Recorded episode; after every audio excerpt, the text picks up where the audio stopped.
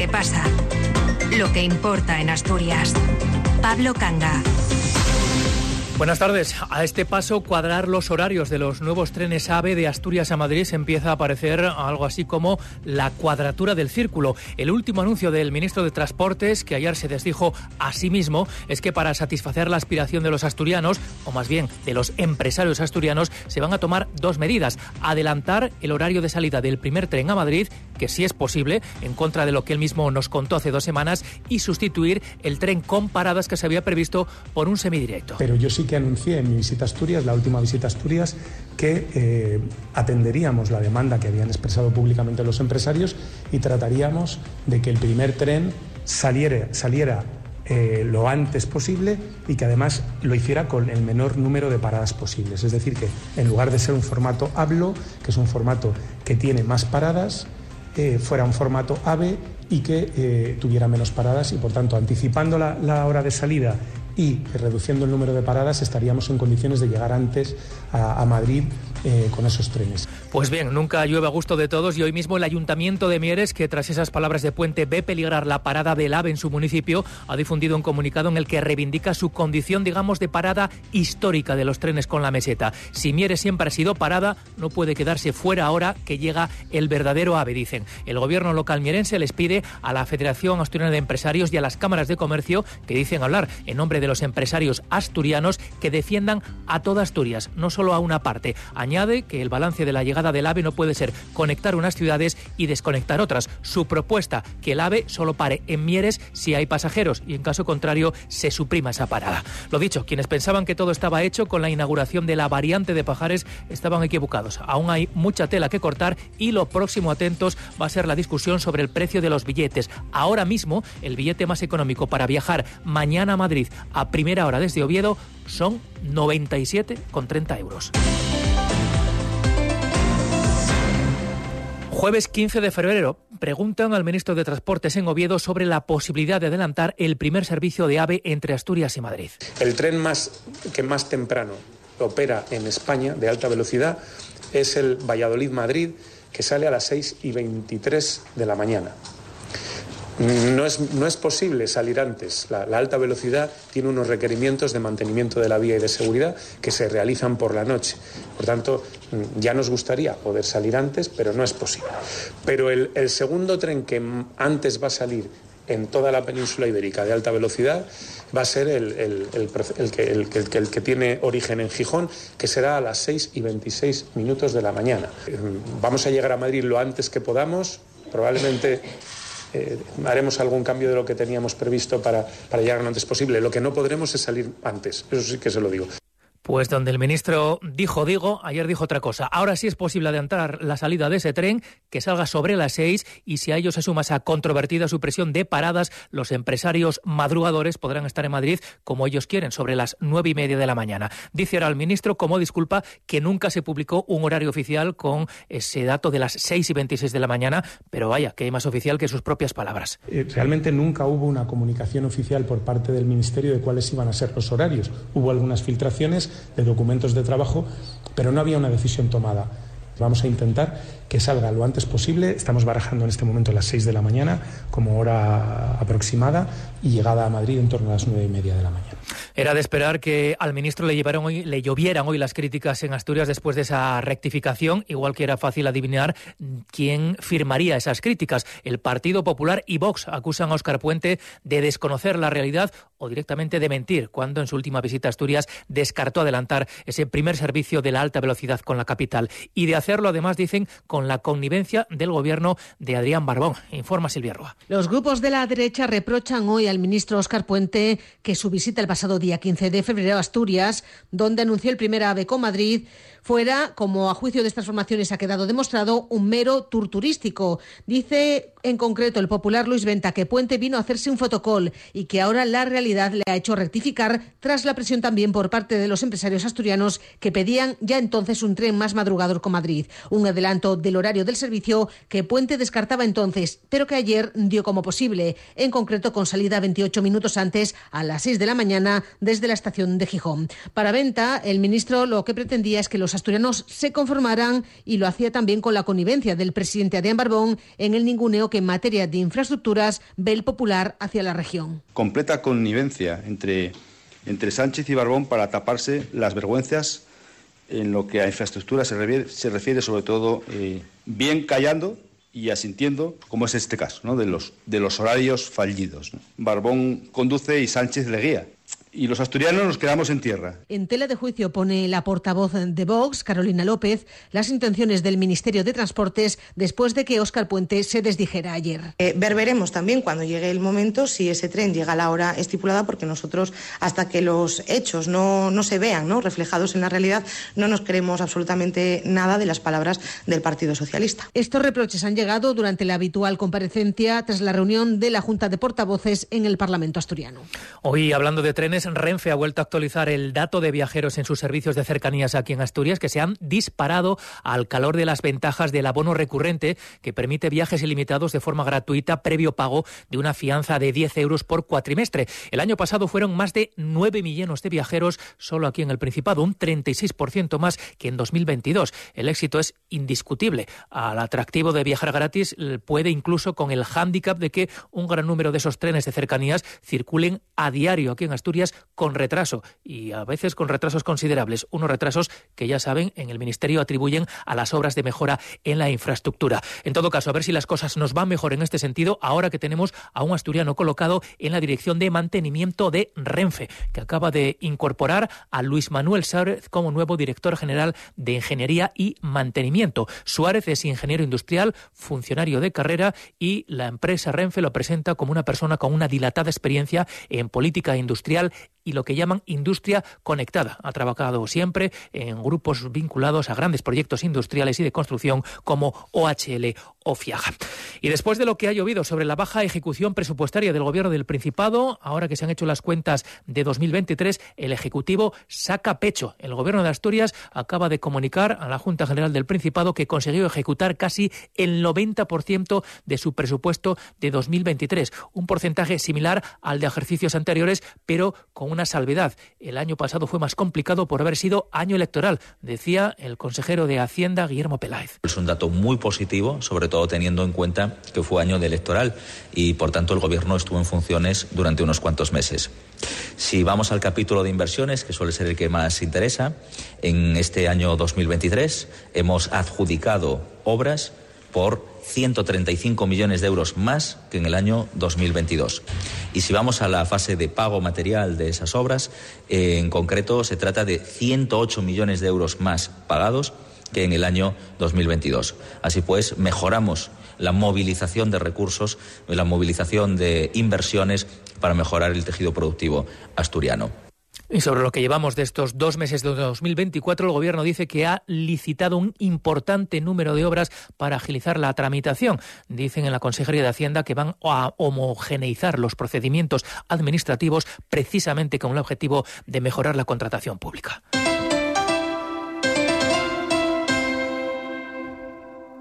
Cadena Ser, Gijón.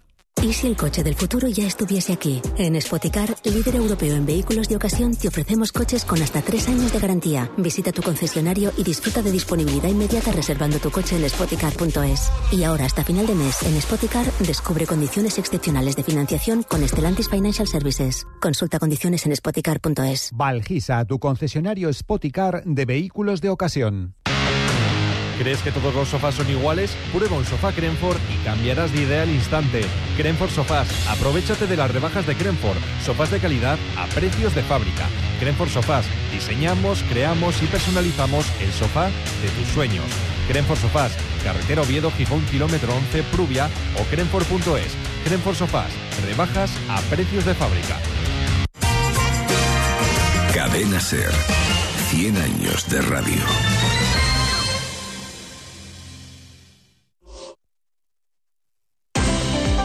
14. Asturias.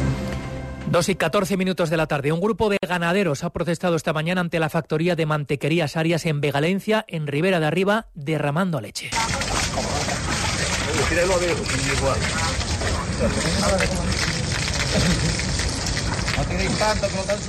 Y lo han hecho allí para denunciar el bajo precio que perciben por esa producción y precisamente ante una empresa a la que acusan además de importar importantes cantidades de leche procedente de Francia. El grupo de ganaderos fue a apoyar a los representantes de la organización URA, Unión Rural Asturiana, que ahora mismo mantienen una reunión con los responsables de áreas para trasladarles precisamente su malestar y sus reivindicaciones. Jesús Martín. Consideran que vender su leche por debajo de los 53 céntimos el es hacerlo por debajo de los precios de producción y tienen denuncias de algunos compañeros que suministran a esta planta y que reciben 49 céntimos o incluso menos.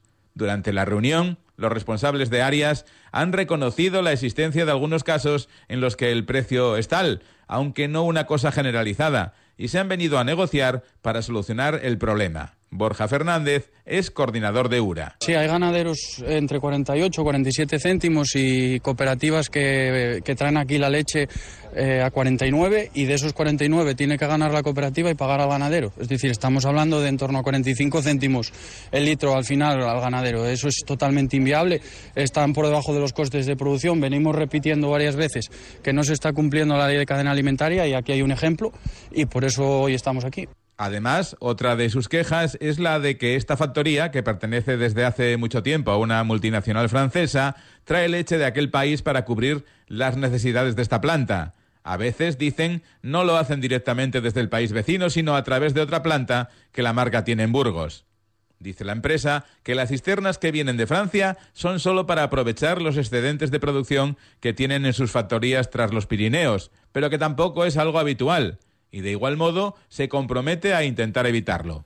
La Unión General de Trabajadores, UGT, califica hoy de insostenible la situación sanitaria en la prisión de Asturias en Villabona, con tan solo dos médicos de una dotación teórica de ocho para una población reclusa de entre 1.400 y 1.500 personas. Solo la buena voluntad del personal de enfermería y auxiliares de enfermería permite capear el temporal, dicen desde este sindicato, que exige el cumplimiento de una ley de 2013 que establecía la obligación de traspasar esta competencia a las comunidades autónomas en un plazo de 18 meses, pero solo Cataluña, País Vasco y Navarra las han asumido. Ángel Fabián. Es un plazo ampliamente superado. Las dos administraciones se culpan entre sí. Dice la central que las comunidades no quieren la transferencia y las comunidades dicen que es inasumible con las cifras económicas que maneja la administración del Estado.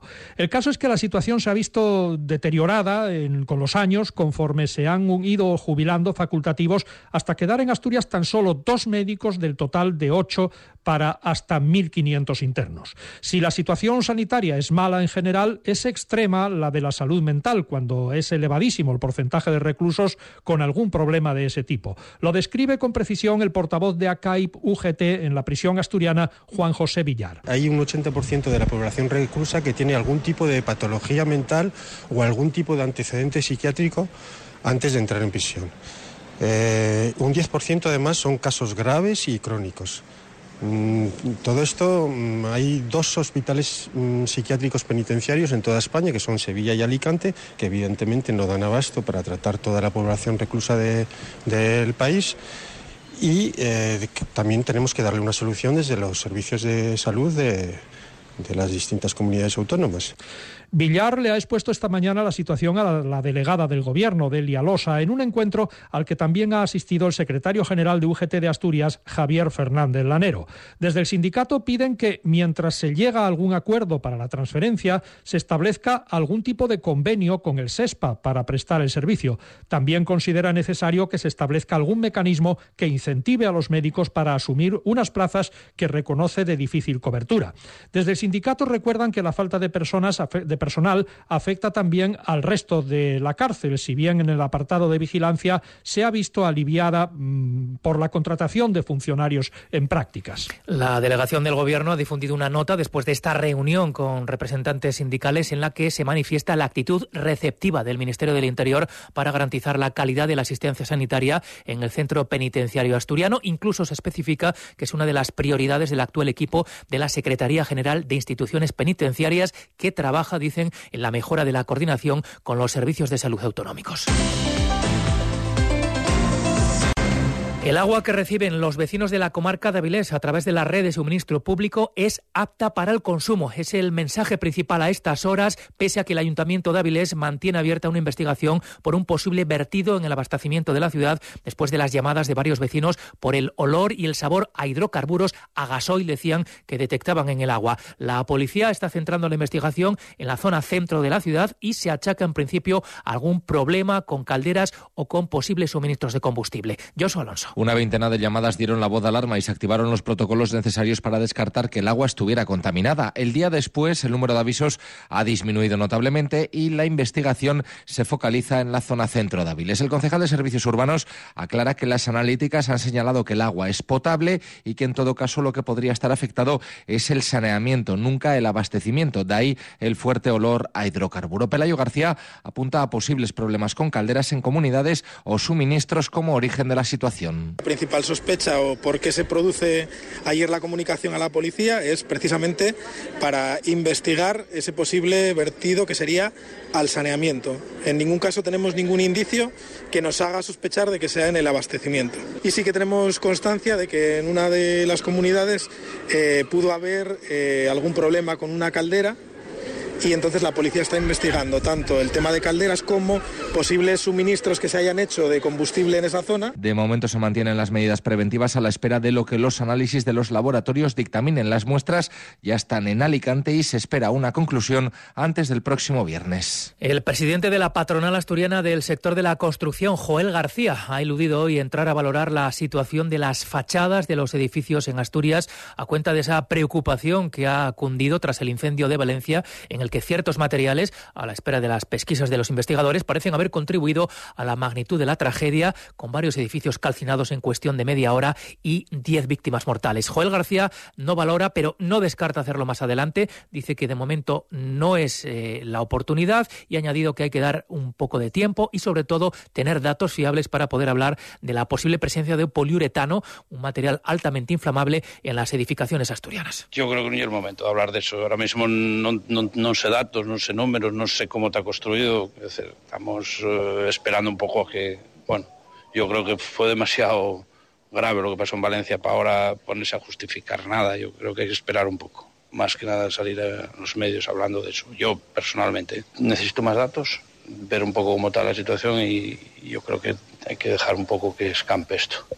Bueno, la construcción es uno de esos sectores económicos masculinizados, pero que poco a poco van abriendo sus puertas a las mujeres. Y dada la falta de mano de obra que los constructores llevan denunciando en los últimos tiempos, los empresarios también están por la labor de incorporar trabajadoras a pie de obra para visibilizar las posibilidades de las mujeres en este sector. Se ha celebrado esta mañana la jornada Mujer y Construcción, organizada por la Fundación Laboral de la Construcción en sus instalaciones en el Alto del Caleyu, en Ribera de Arriba. Y allí ha estado Alejandra Martínez. De los 10.860 trabajadores adscritos al convenio de trabajo para la construcción y obras públicas del Principado durante 2023, solo 817 eran mujeres. Y si bajamos al detalle, de estas son muy pocas las que trabajan a pie de obra en el Tajo. Históricamente la construcción ha sido un sector masculinizado y la patronal quiere cambiar eso, porque la mujer puede trabajar en un sector que además necesita cada vez más mano de obra. Y como explica el presidente de los constructores y de la Fundación Laboral de la Construcción, Joel García, los empresarios están dispuestos a contratarlas. Las que han hecho los cursos están trabajando. ¿eh?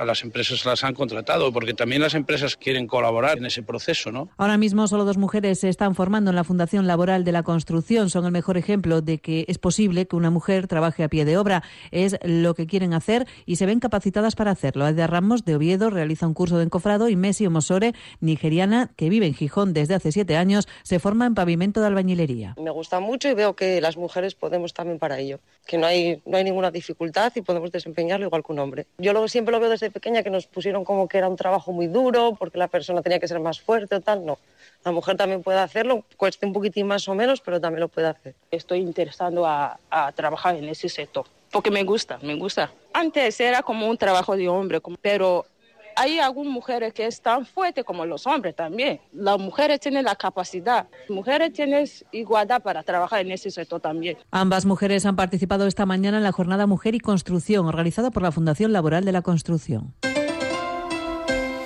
Tiempo para la cultura y vamos con una noticia de hace apenas unos minutos porque se acaba de dar a conocer el Premio Internacional de Ensayo Jovellanos, un galardón que este año se ha llevado el periodista y escritor Juan Soto Ibars. Nos da más detalles Alex López. Con su obra La trinchera de letras, el joven miembro de la Fundeu se ha impuesto entre las 262 presentadas en esta trigésima edición, una cifra récord. La obra aboga por una visión desapasionada de la cultura que supere posiciones de confrontación.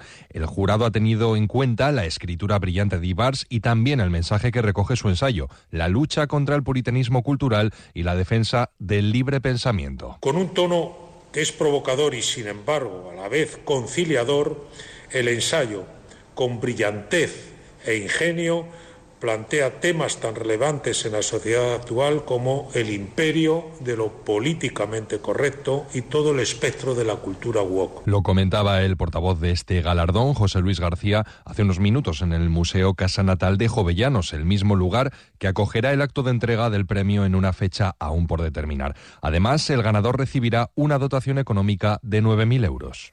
En Oviedo, el 140 aniversario de la publicación de la novela Cumbre de Leopoldo Alas Clarín, La Regenta, corre el riesgo de pasar sin pena ni gloria, sino un mayor impulso por parte de las autoridades. Es lo que denunciaba hoy el portavoz de Izquierda Unida en el Ayuntamiento de la capital, Gaspar Llamazares. Han pasado ya unos meses y la comisión creada no ha tenido como resultado una serie de conclusiones por parte del equipo de gobierno, ni siquiera en lo que tiene que ver con las actividades propias en materia cultural del Ayuntamiento de Oviedo.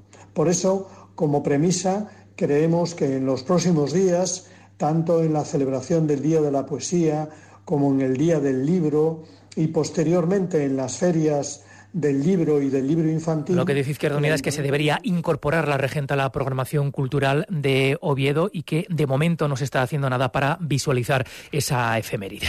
Hablamos ahora de las estaciones asturianas de esquí que están ante su oportunidad de evitar el siniestro total en una temporada con apenas una semana de días de actividad. Después de las últimas nevadas, hoy están abiertas tanto Fuentes de Invierno como Valgrán de Pajares, con aproximadamente cuatro kilómetros esquiables en cada una de ellas, espesores entre los los 30 y los 80 centímetros. Hay que trabajar para ampliar el dominio esquiable de cara al fin de semana, aunque para el diputado y portavoz de deportes del Partido Popular en la Junta General, Pedro de Rueda, el problema en fuentes de invierno no es la falta de nieve, sino las bajas inversiones por parte del gobierno regional. Una estación que el principal problema que tiene es que 17 años después no se cumple ninguna de las promesas que se anunciaron antes incluso de, de su inauguración.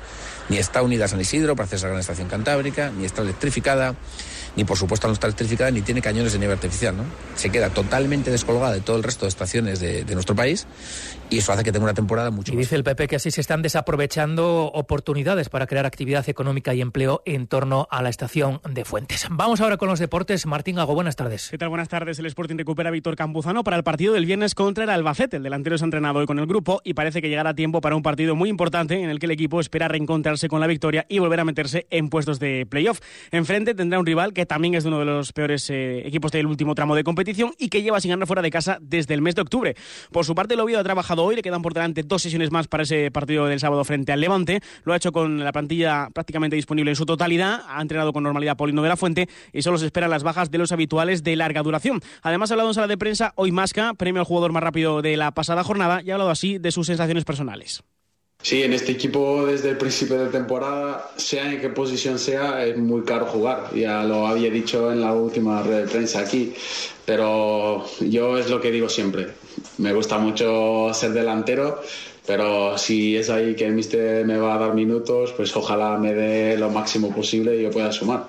Además, hay que destacar que ya ha recibido el alta el árbitro asturiano Carlos Manuel González Posada, que en la pasada jornada en esa segunda división regional del fútbol sala asturiano recibió una agresión en el minuto 36 en ese partido entre el Arenas de Manzaneda B y el Marino Asfigueiras. La sanción se va a conocer muy pronto. Se acaban de conocer los resultados de la autopsia practicada al cadáver de la mujer que fue encontrada ayer en un descampado en las inmediaciones del albergue Covadonga de Gijón. Se descarta que la causa haya sido una muerte violenta. La autopsia apunta a una muerte por enfermedad, muerte por causas naturales y un detalle más, parece que la mujer llevaba ya muerta varios días hasta que ayer se encontró su cuerpo. En cuanto al tiempo final de las nevadas de momento, final también de las precipitaciones, de hecho para esta tarde se anuncian intervalos nubosos con algunos periodos de sol, la cota de nieve, aunque sin precipitación, sube además por encima de los 1800 metros, la cosa volverá a empeorar, condiciones de nuevo invernales a partir del próximo fin de semana.